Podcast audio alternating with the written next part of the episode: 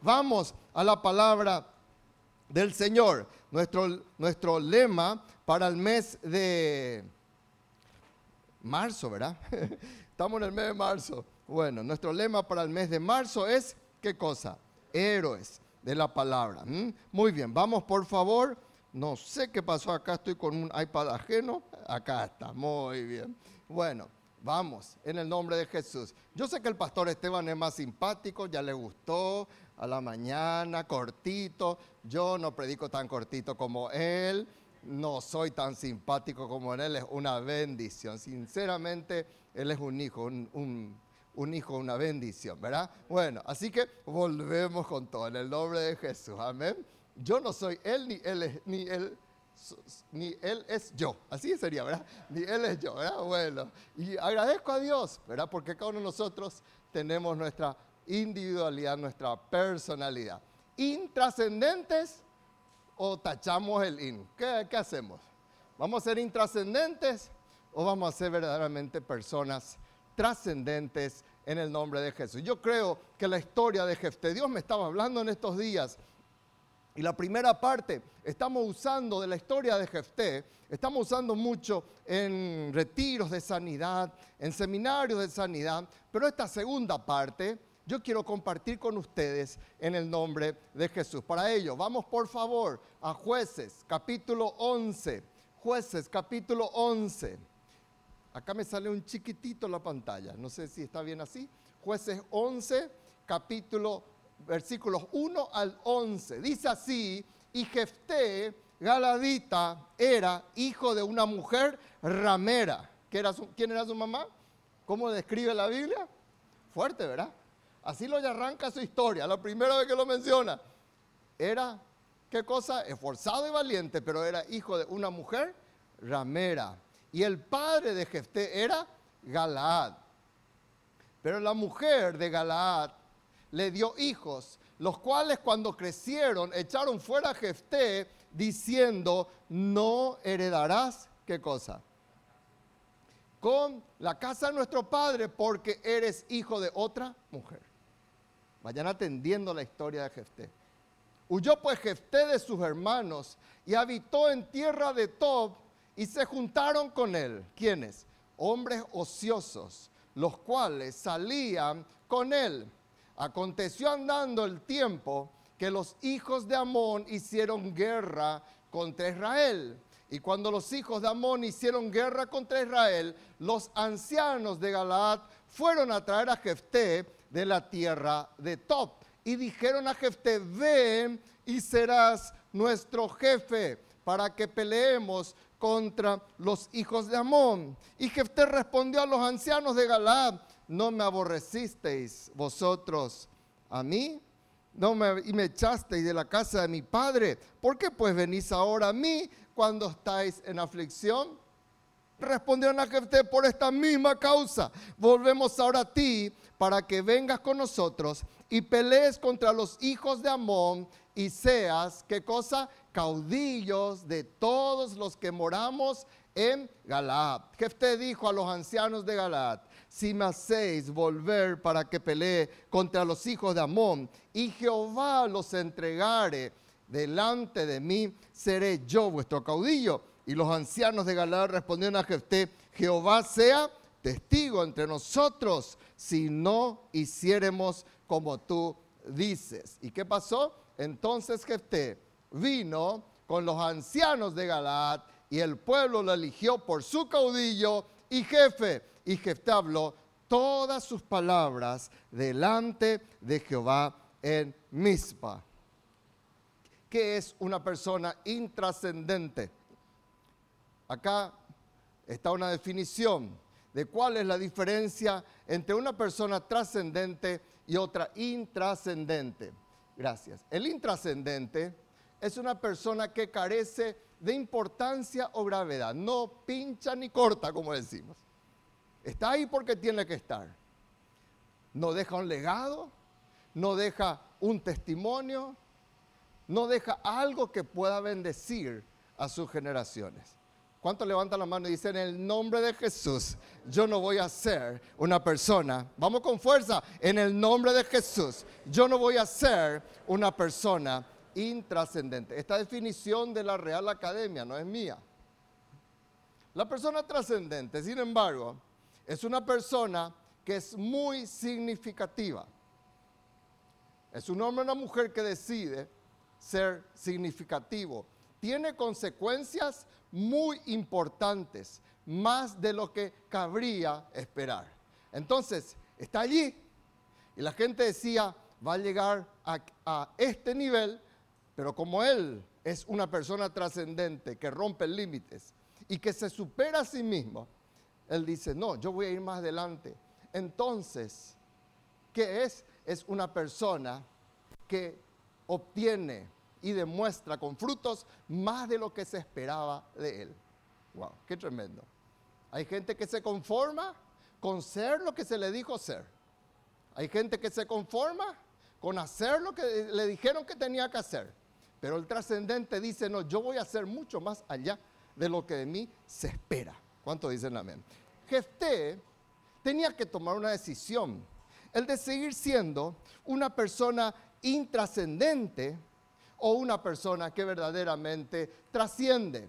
Y este tenía en su contra todo para ser una persona intrascendente. Él tendría todas las excusas. Por ejemplo, ¿cuáles son algunos, algunas situaciones que hemos leído? Su mamá era una ramera. Su mamá era una, una persona de vida fácil. Jefté su papá era de carácter débil. Su papá nunca se plantó delante de él. Y yo tengo una palabra de Dios para tu vida. Aunque tu papá ni tu mamá se hayan plantado a tu lado, Dios se planta por ti. Porque vos sos su hijo y vos sos de estima para sus ojos. Y Jefté, su papá, nunca le dijo, cuidadito de tocarle a mi hijo. Su papá nunca dijo eso. Su papá era una persona débil. Fue despreciado por sus hermanos. Lo echaron de la casa. Creció en la pobreza. Creció en ignorancia, porque él crecía por la calle. Él no tenía accesos a las escuelas que sus hermanos tenían. Creció rodeado de mala gente, en compañía de vagos gente ociosa, drogadictos. Pero sin embargo, él tomó una decisión, porque todo depende de tu decisión. Digan conmigo, depende de mi decisión, no de las circunstancias. Muchos exaltan sus circunstancias, muchos exaltan su situación y muchos dicen, no, es por esto que yo no hago esto y se pasan la vida llorando, lamentándose, dando lástima y, toda su vida es como el muro de los lamentos del cotel, ahí todo el tiempo llorando. Jefté no fue así. Jefté tomó la decisión de entender de que un momento difícil es para moldear tu vida, tu carácter y para que tu temperamento, así como dice Tim y Beverly La en su libro temperamentos controlados por el Espíritu Santo. El objetivo de un momento difícil es para que verdaderamente nuestro temperamento sea controlado por el Espíritu Santo de Dios. Amén. Ahora bien, ¿cómo? Esa es la pregunta. ¿Cómo nosotros utilizamos eso difícil para que se convierta en trascendente? ¿Cómo yo paso de ser aprender brevemente, hay muchísimos principios en la palabra. Hoy voy a resumirlo en cuatro puntos. Pero ¿cómo yo dejo en el nombre de Jesús, teniendo un historial, teniendo un currículo como tenía Jefté, cómo yo decido salir de allí para colocarme y posicionarme como un héroe de la palabra, como una persona trascendente, como una persona que el día de mañana tus hijos digan, aunque mi abuelo fue un personaje, aunque Mi, abuela fue una personaje, ni que decir de mis tatarabuelos. Sin embargo, yo veo ejemplo en mi mamá, yo veo ejemplo en mi papá. Amén. Que salió de, esa, ese agujero y hoy es una persona que trasciende. Vamos a mirar qué es lo que aprendemos de la vida de Jefté, cómo el Señor trabajó en él y cómo él supo aprovechar esta visitación de Dios. Ahí ya le estoy hablando del primer punto. ¿Querés ser victorioso? Levante su mano y diga, yo no voy a desaprovechar. Vamos iglesia, yo no voy a desaprovechar la visitación del Señor. Allá arriba, quizá desayunaron más fuerte que los de abajo. Dígame fuerte, yo no voy a desaprovechar la visitación de Dios. Dios siempre nos visita. No hay un ser humano, aunque viva allá en el fondo del Himalaya, aunque viva en el fondo de lugares como eran conocidas acá en nuestra tierra, en Ciudad del Este, barrios que eran conocidos como el Curecuá, así se conocían algunos barrios. Aunque estés allí, ni una persona en el mundo puede decir que Dios no le visita. Dios se toma el tiempo, Dios se toma todo el interés por visitar a la persona. Y dice la palabra del Señor, que cuando los hijos de Amón hicieron guerra contra Israel, los ancianos de Galaad fueron a traer a Jefté de la tierra de Tob. De repente aquel hombre vago, aquel hombre que era peligroso, aquel hombre que de repente las mamás decían a su hijo, cuidadito de juntarse con Jefté.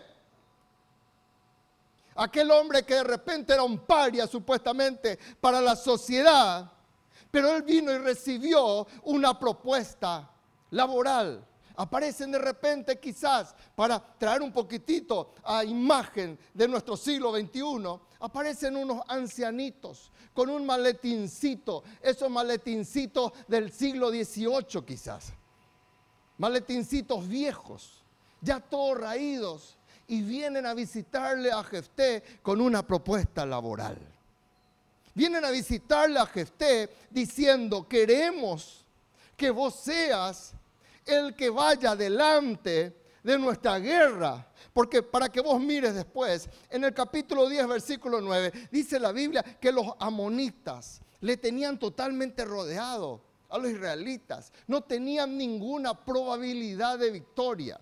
Y hacía mucho tiempo que ellos estaban siendo subyugados. Y no había nadie que haya trascendido en toda la tierra de Israel diciendo, yo me levanto, así como lo hizo David en un momento determinado que digo, yo me levanto. ¿Cuántos dicen amén? ¿Eh? En el valle de Ela, cuando se presentó Goliat.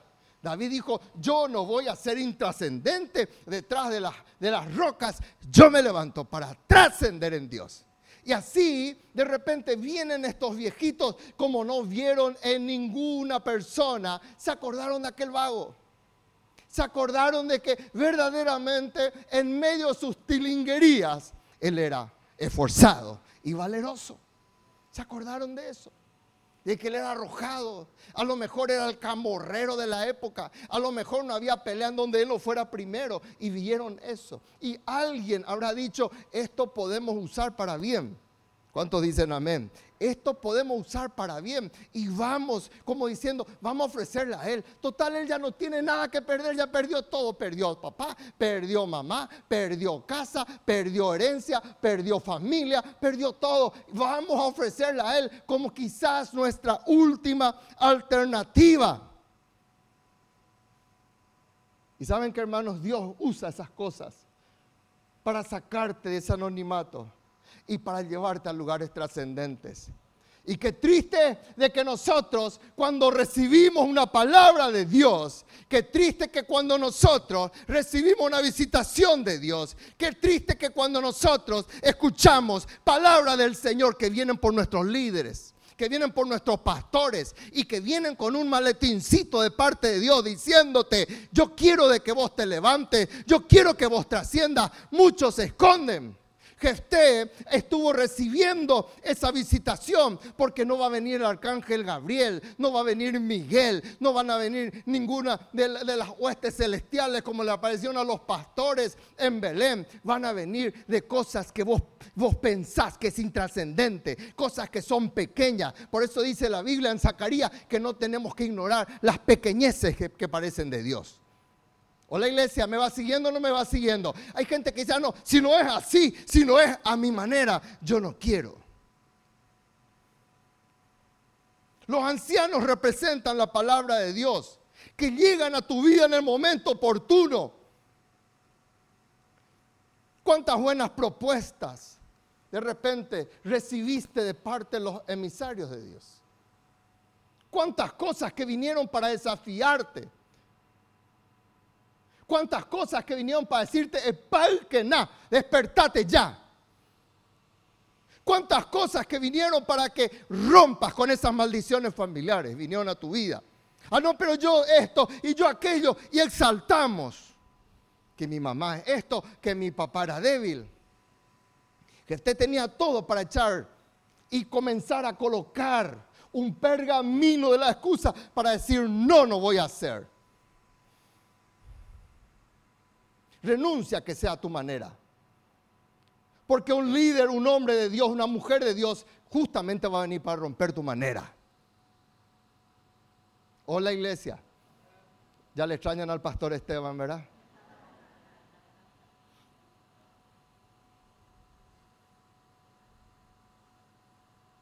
Dios ve cosas que otros no ven en tu vida. Pero si vos te acomodás y si vos te apachurrás, las oportunidades van a pasar y las maldiciones van a seguir. No porque Dios haya querido, sino porque fue una negligencia tuya. Vos y yo necesitamos tener un encuentro diario con Dios. Ellos vieron que Él era forzado y valeroso. Y necesitamos encontrarnos con Dios diariamente. Dios te visita. Por eso voy yo cada día. Este domingo yo me desperté. No es que estoy exaltándome. Yo me despierto de madrugada y le busco a Dios. ¿Por qué? Porque yo quiero encontrarme con Él. Quiero tener una visitación de Dios. Y porque ayer sábado ya pasó. Y yo necesito, por eso muchas bendiciones se pierden porque nosotros desaprovechamos la visitación de Dios.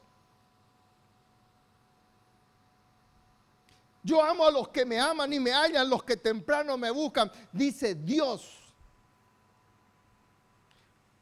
Tenemos tanto ejemplo, Jacob no desaprovechó la visitación de Dios. Jacob hizo pactos en el desierto. Ahí estuvo mencionando la pastora Ruth, una de ellas. Jacob cuando vio la escalera, y el domingo escucharon un mensaje de la escalera. Él no aprovechó la visitación de Dios. Moisés, Moisés no dijo, yo soy nieto de un faraón. Y si vos me querés hablar, que sea del nivel que estoy yo. No, Dios le habló en un fuego, en una zarza llena de espinos. Y ahí Dios le habló. Y Moisés no desaprovechó la visitación de Dios. ¿Cuántas veces Dios te visitó y desaprovechaste la oportunidad? Y tenés todo para hacer de dejar de ser intrascendente a ser un héroe de la palabra. Y Moisés no dijo, no, ¿cómo? Si yo soy nieto del faraón, Ahí Dios le visitó y ahí fue el lugar. Ahí, ahí dijo Moisés, qué bárbaro, esto es, ¿qué cosa? Tierra santa. Porque la visitación de Dios cambia tu geografía, la visitación de Dios cambia tu circunstancia, la visitación de Dios cambia tu pasado, la visitación de Dios cambia tu futuro, la visitación de Dios transforma tu vida de una vida amargada a una vida llena de gozo. Pero vos tenés que decir, amén. Ahí estaba María, le recibió a Jesús y Marta metida porque ella decía, no, no es así. Primeramente tenemos que servir la merienda, tenemos que hacer esto, tenemos que hacer la torta, tenemos que hacer la chipa, tenemos mm. Y María dijo, no, a la manera de Cristo. Y dijo, yo no voy a desaprovechar. María le trató de igual a igual a Jesús, reprenderle, hace esto.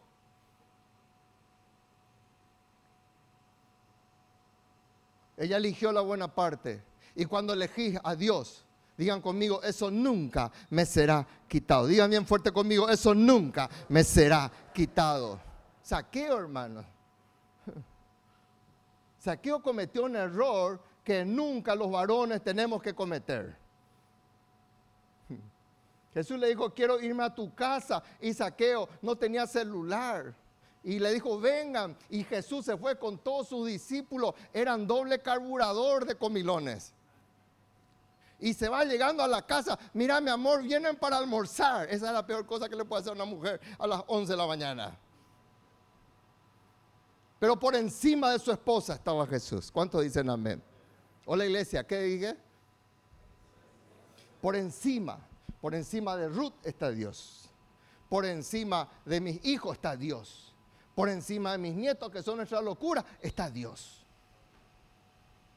Y él dijo, vengan, entren en mi casa, porque no puedo desaprovechar la visitación de Dios. Lo mismo hizo Bartimeo, no desaprovechó la visitación de Jesús por Jericó. Lo mismo hizo Mateo, él dejó su banco de tributos públicos porque era la visitación de Dios. ¿Crees que la historia cambie en tu vida? Deja de ser rebelde, deja de ser terco, deja de ser religioso que tiene que ser a tu manera y recibí la visitación de Dios. Yo quiero decir que Dios trae una visitación poderosa para tu vida para cambiar y vos no tenés que dejar. Yo te aconsejo en el nombre de Jesús. Hoy en este domingo, ¿cuánto es hoy? 18, 19. Yo te aconsejo hoy en el nombre de Jesús, no desaproveche la visitación de Dios. Amén. En segundo lugar, si nosotros queremos dejar de ser intrascendentes y ser personas trascendentes, sana ya tus heridas. O la iglesia, ¿qué hay que hacer? Digan conmigo, necesito ser sano. Dice la Biblia que vinieron y le buscaron. No es que sacó allí su escopeta y fuera de aquí. Él escuchó. Y él le dijo, ah, ahora que me necesitan, me buscan.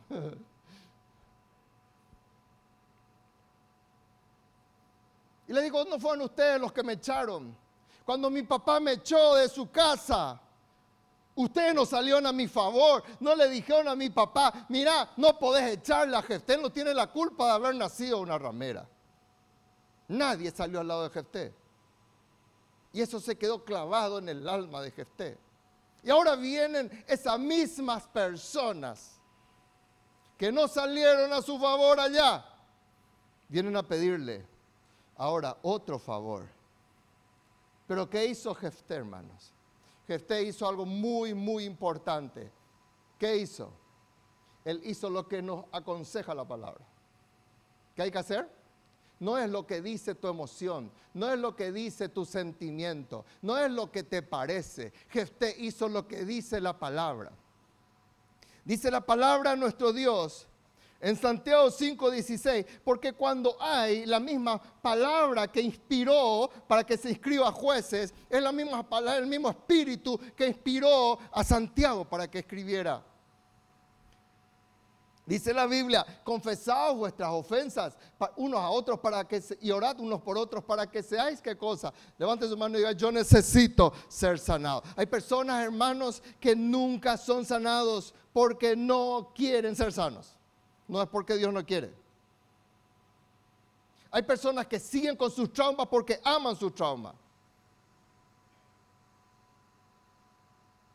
O porque quieren llamar la atención encima de sus traumas. Y la Biblia dice, confesaos vuestra ofensa para que seáis sanados. La oración eficaz del justo puede mucho. En primer lugar, algunos principios cortitos de sanidad. Primero, la herida no debe alargarse. O la iglesia, ¿qué dije? Digan conmigo, la herida no debe alargarse. Hay personas que nosotros le vemos heridos allá.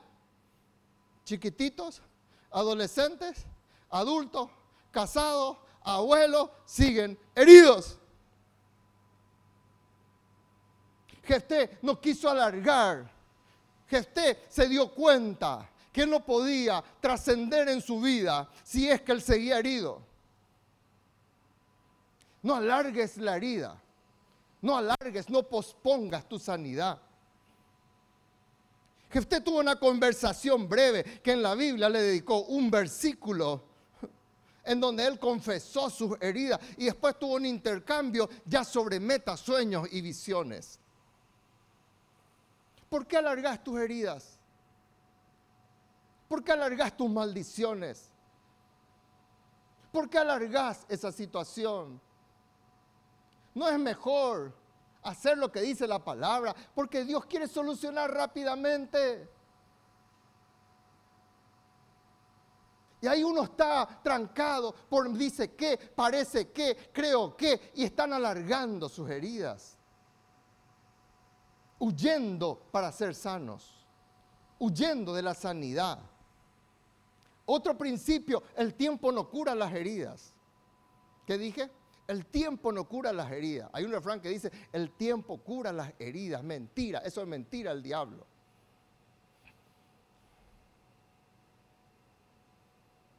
Veinte años después, José, cuando le vio a su hermano, lloró, gritó y se escuchó su llanto de aproximadamente tres kilómetros. Vaya que fue un llanto fuerte, ¿verdad? La casa de José, nadie podía vivir tres kilómetros cerca del palacio del faraón. Y cuando le vio José a su hermano, trató de simular, pero cuando llegó el momento, gritó con todas sus fuerzas. El tiempo no cura las heridas. Tu vida cronológica puede seguir,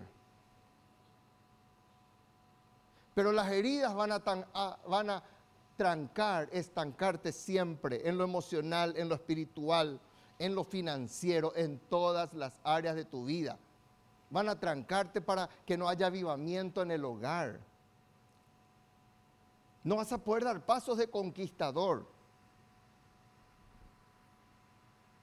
Si no hay sanidad, siempre vas a llegar hasta un punto y no vas a ir adelante. Y vos yo tenemos que entender estos principios. Amén. Yo no puedo salir adelante con el corazón herido. ¿Cuántos dicen amén? Una persona herida siempre está herida. Siempre está con cara larga.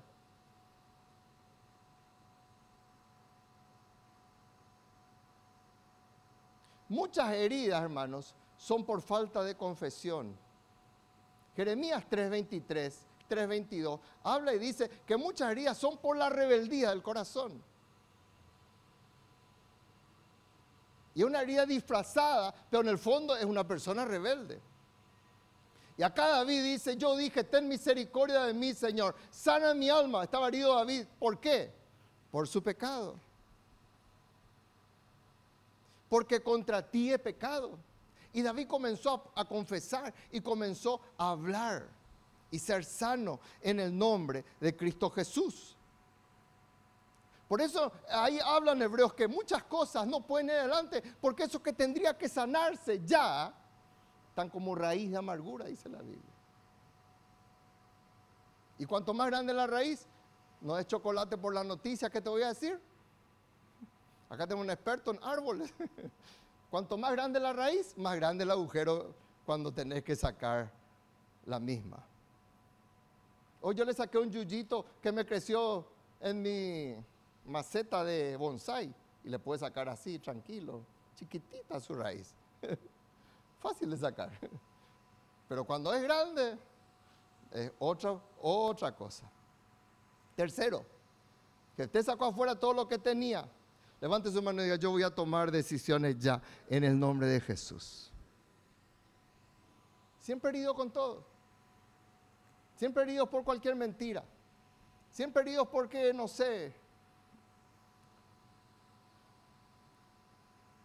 por cualquier cosa. El diablo va a hacer todo lo posible para que vos te hieras porque él quiere trancar tu vida. Quiere trancar mi vida. Tercero, ¿Cómo yo dejo de ser intrascendente para convertirme en una persona que es héroe, que es una persona trascendente? En medio del dolor, en medio de la adversidad, en medio de lo que a mí me pasa, yo tengo, levante su mano y diga, necesito tener metas, sueños en el nombre de Cristo Jesús. Muchas cosas ocurrieron en nuestros hogares porque no nos hemos arrepentido. Muchas situaciones pasaron, pero ahora que yo suelto mi herida y me arrepiento verdaderamente y vuelvo a los principios de Dios, entonces yo digo, estoy pasando momentos difíciles. Todavía no soy ni un caudillo. Todavía no soy la persona destacada. Pero en este momento adverso, ahí es donde yo tengo que soñar en grande. ¿Cuántos dicen amén, hermano? Ahí en ese momento Jefté le dijo, bueno, yo, vengan acá, vamos a hablar, está bien, vamos a sanar lo que sea, pero yo quiero ser el caudillo. ¿Vos? Sí, yo quiero ser el caudillo. Él no se conformaba con ser un soldadito nada más. Él no se conformaba con formar parte de aquel montón. Jefté soñaba en grande. Él quería ser el caudillo. Y levante su mano y diga, en el nombre de Jesús, yo quiero ser padre y madre de multitudes. Hay personas que nunca se levantaron porque no sueñan nada. No es porque no tuvo oportunidad en la iglesia. No es porque se te cerró la escuela de líderes. Ni te escribiste siquiera todavía para estudiar la, la escuela de líderes. Y Dios no te puede usar porque la Biblia dice que Dios no puede usar a un neófito. Tienes que estar preparado. Voy yo. Entonces uno no sueña en grande. Porque se trancó allí. Y Jefté no se trancó. Jefté dijo, ahora que yo estoy mal, ahora que mi situación, porque prácticamente, ¿dónde le habrán visitado los ancianos? A ver, ¿qué piensan ustedes? ¿Dónde lo habrán visitado? ¿Dónde estaba Jefté? A ver, ¿qué piensa iglesia? ¿Dónde estaba Jefté? Hola iglesia, digan, suelten. ¿Eh?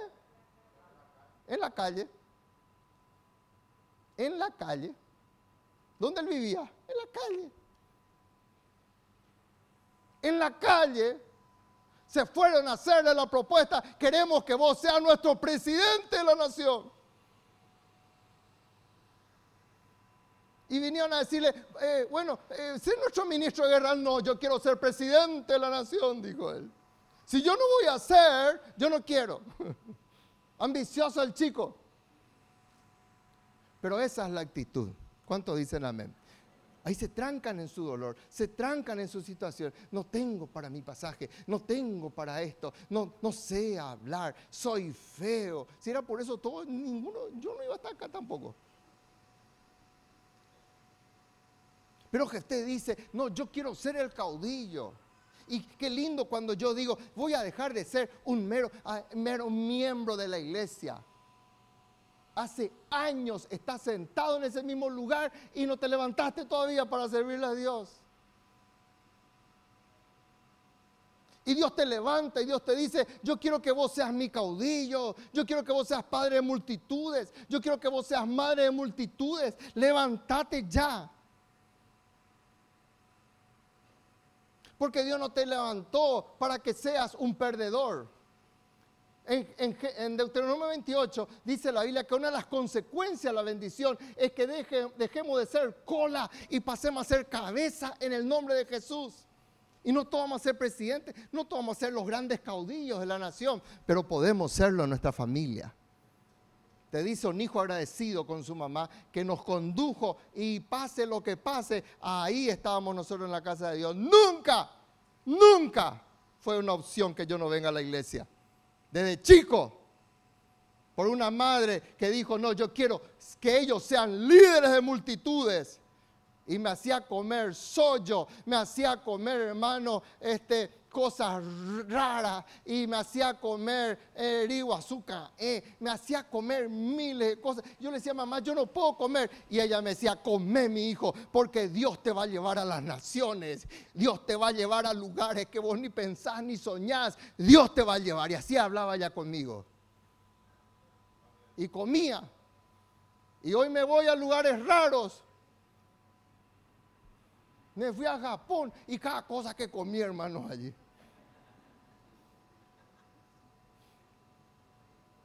Esteban vino flaquito cuando se fue a Taiwán.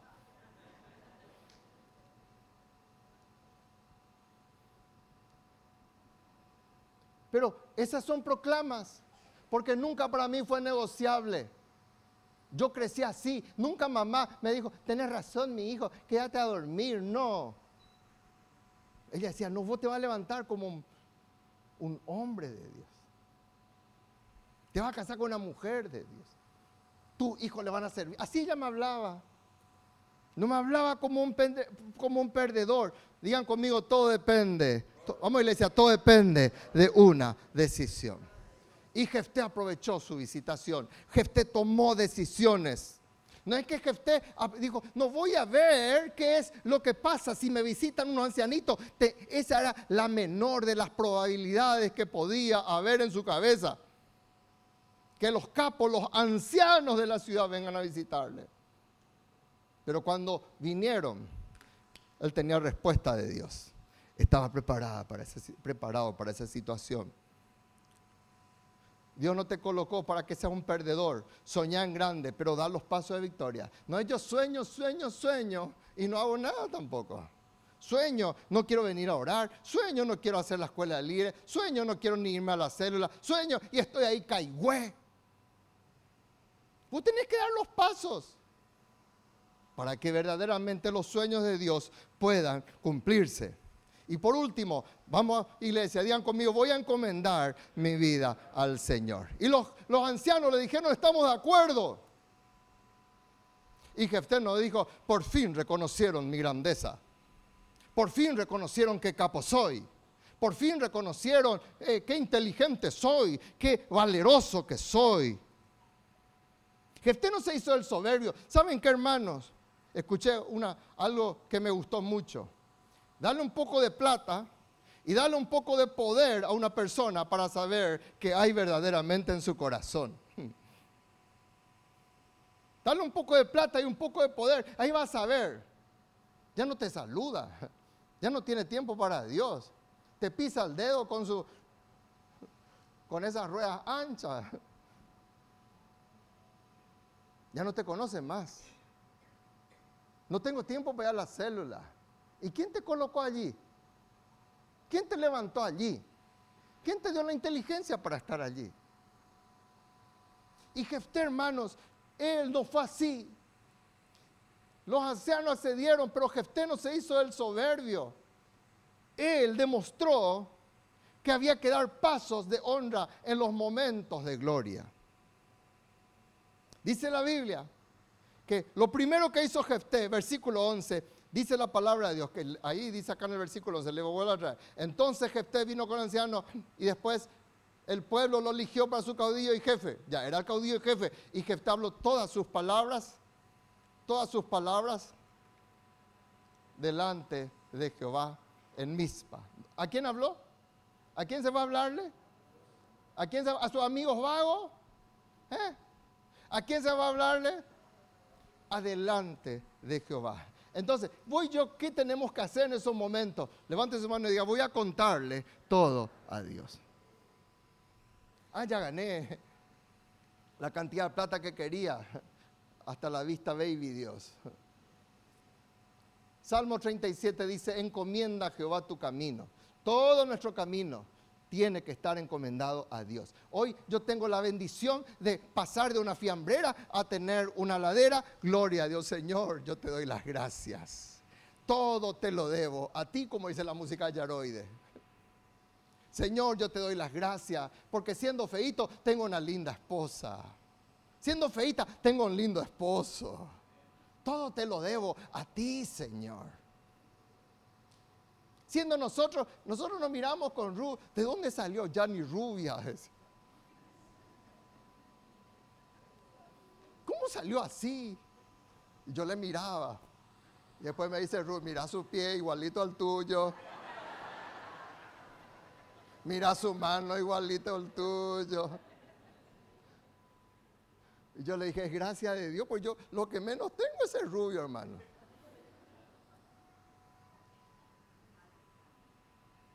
Y le di las gracias a Dios.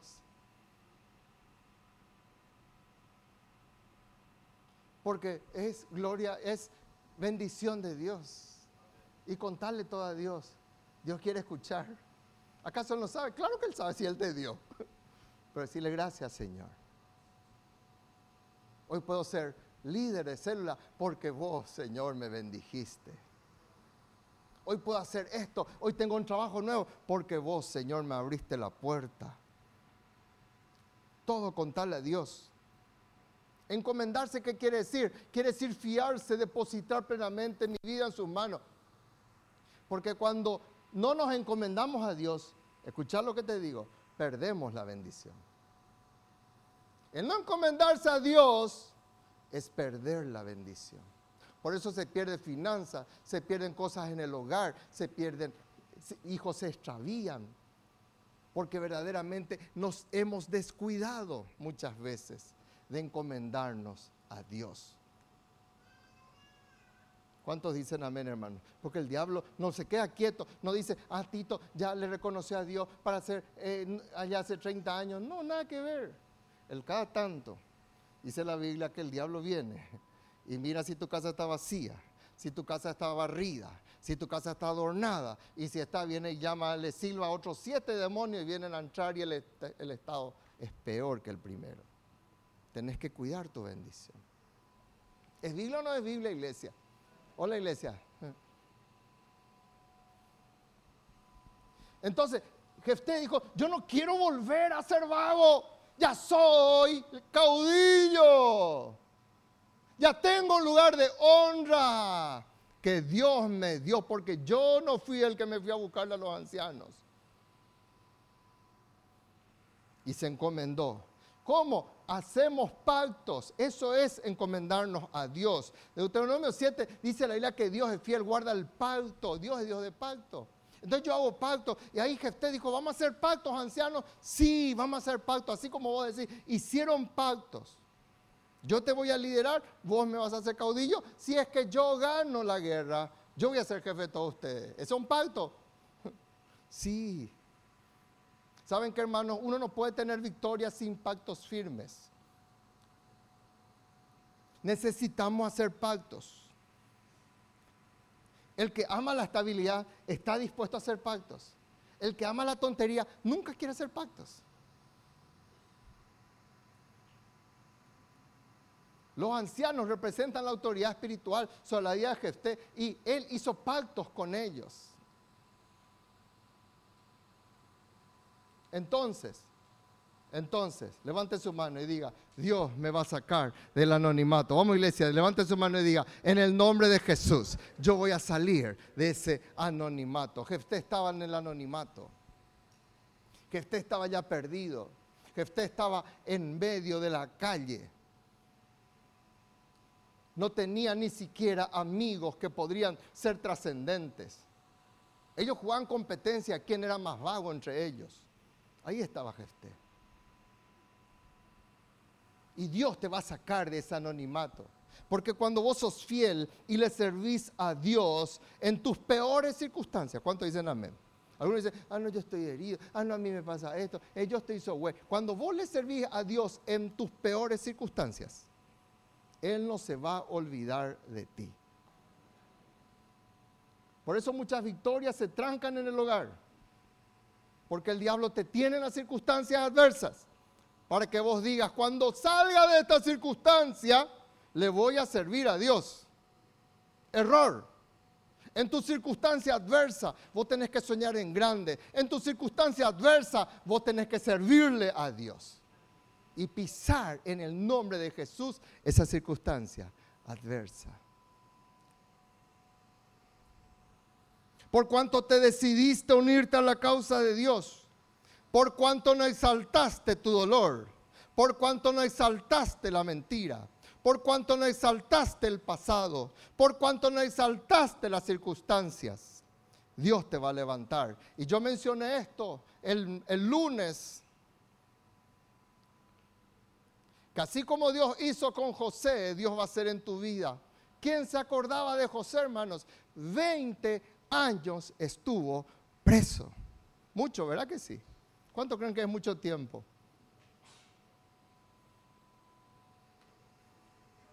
Pero ¿qué hizo José en esos 20 años? Le servía a Dios. Acá necesitamos alguien que administre. Ahí estaba José para administrar la cárcel. Necesitamos alguien que interprete el sueño. Ahí estaba José. Él no dijo, ah, no, yo estoy herido. Yo estoy molesta. Allí le servía a Dios. Y salió de su anonimato. Y Dios le colocó en lugares encumbrados. Acá está el versículo que tiene respaldo de lo que estoy diciendo. Dice la palabra de Dios que cuando a Dios vos le servís, cuando a Dios vos y yo le servimos, Dios va a bendecir tu pan. Hola iglesia. ¿Por qué muchas cosas financieramente se trancaron? Porque no se le sirve a Dios. Dios va a bendecir tu pan. Dios va a bendecir tus aguas. Dios va a quitar toda enfermedad, va a quitar todo dolor. Pero lo primero que Dios pide es, ¿qué cosa? Servirle al Señor. Y por último, Dios te va a dar una gran victoria. ¿Cuántos dicen amén? Jefté fue para pelear contra ellos. Digan conmigo, Jehová. Vamos iglesia, Jehová va a entregarlos en mis manos. Vamos iglesia, bien fuerte, digan allá arriba, Jehová va a entregarlo en mis manos. Jefté no esperó que se le trajera todo en victoria. Caleb no esperó que se le diera al monte todo servido. Ellos fueron y conquistaron. Y Dios les dio la victoria. Jonatán no esperó que aquellos enemigos estuvieran, no, él voy a subirme yo con mi paje de armas. Y vamos a ver que Jehová algo va a hacer y Dios te va a dar la victoria.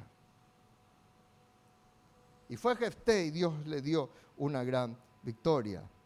Porque si encomendamos nuestras vidas, nuestras causas ante Dios, el fracaso ya no nos va a esperar. Podemos tener momentos difíciles, pero un momento difícil no es un fracaso. Pero yo le sirvo a Dios, yo sé que Dios va a bendecir mi pan, mi agua, y Dios va a bendecir la obra de mis manos. Yo les cuento como testimonio, hermano. Me dijo el doctor, Demasiado bien salió tu operación, me dice. Y es gracias a Dios, doctor, le dije. Me dijo, ¿puedo usar tu operación como modelo para enseñarle a mis alumnos? ¿Me autorizás? Con tal que no se sepa que soy yo por dentro, le dije. Y se rió de mí. Ahora ya soy actor por dentro, hermano, no por fuera.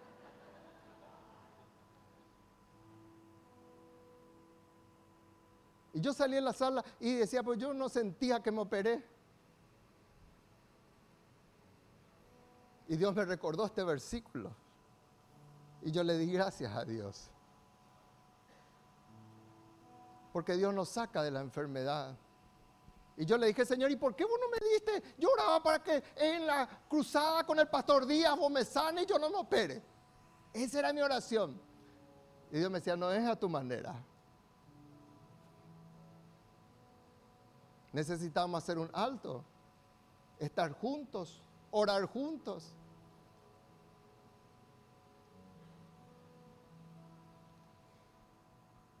Porque vas a ver la victoria en el nombre de Jesús. Dios te va a conducir a una gran victoria.